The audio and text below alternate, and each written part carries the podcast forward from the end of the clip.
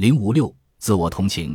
自我同情能够促进自身友善感的产生，并推动自己与其他人建立联系。多次研究证明，下文中将要提到的做法能够更好地促进心理健康和提高生活满意度。内夫和节目二零一七，你可以通过给予自己三种关注、宽恕、舒缓的语调和触碰来实现自我同情。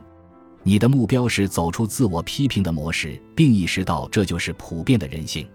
这项技能能够让你与自己的痛苦建立联系，也能让你意识到我们所有人都会经历痛苦，你并不是一个人。当你陷入自我批评并产生“为什么会是我”的想法，或感到孤独，或与人疏离时，自我同情都是一个很好的练习。练习时间：实现自我同情的步骤。在这个练习中，你需要选择一个你喜欢的触碰方式，试试下面的每一个选项。看看哪一个能让你产生共鸣。双手放在胸前，一只手放在另一只手上面，将两只手交叉放在胸前，一只手臂放在另一只手臂的外侧，就像你再给自己一个拥抱。将双手轻轻放在脸颊上，将一只手握成拳放在胸前，将另一只手轻轻放在拳头上。下一步一，保持你选择的自我同情姿势。二。运用情绪诱导技巧来让自己想起一件一直让你痛苦的事。三、用温和而舒缓的语调，慢慢的对自己说：“这是一个痛苦的时刻，我看到你了。”给当下的情绪或身心之车乘客下定义，这真的很难。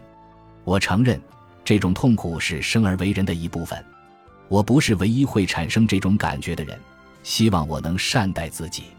记录这个练习给你的感觉，自我同情一开始会让人有点自怨自艾，所以你需要继续调整措辞，让表达听起来更自然。重要的是，你需要找到真正的自我关怀和建立联系的感觉。练习时间：进行情绪点名。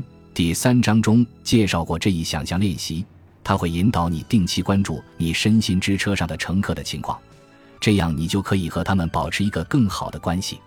这一引导下的想象练习会给予其他的抽象经验一个具体的形式，能够帮助你将不加评判的态度付诸实践，并实现主动接受和自我同情。和之前你练习想象自己身心之车上的孩子们一样，在这一练习中，你需要选取一个你通过仪表板表格识别的情绪或乘客，并根据这种情绪开展练习。通过这种方式将你的情绪展现出来，使你能够练习更主动地接受你自己的这些情绪。暂停。当你进行这些练习时，你的主动性如何？记住，你可以按照自己的节奏来做这些练习。虽然主动性很难提升，但目标是可以调整的。如果你一直在跳过体验练习，你可以试着为你的目标设定一些标准：最佳、可接受和及格。以帮助自己逐步向前迈进。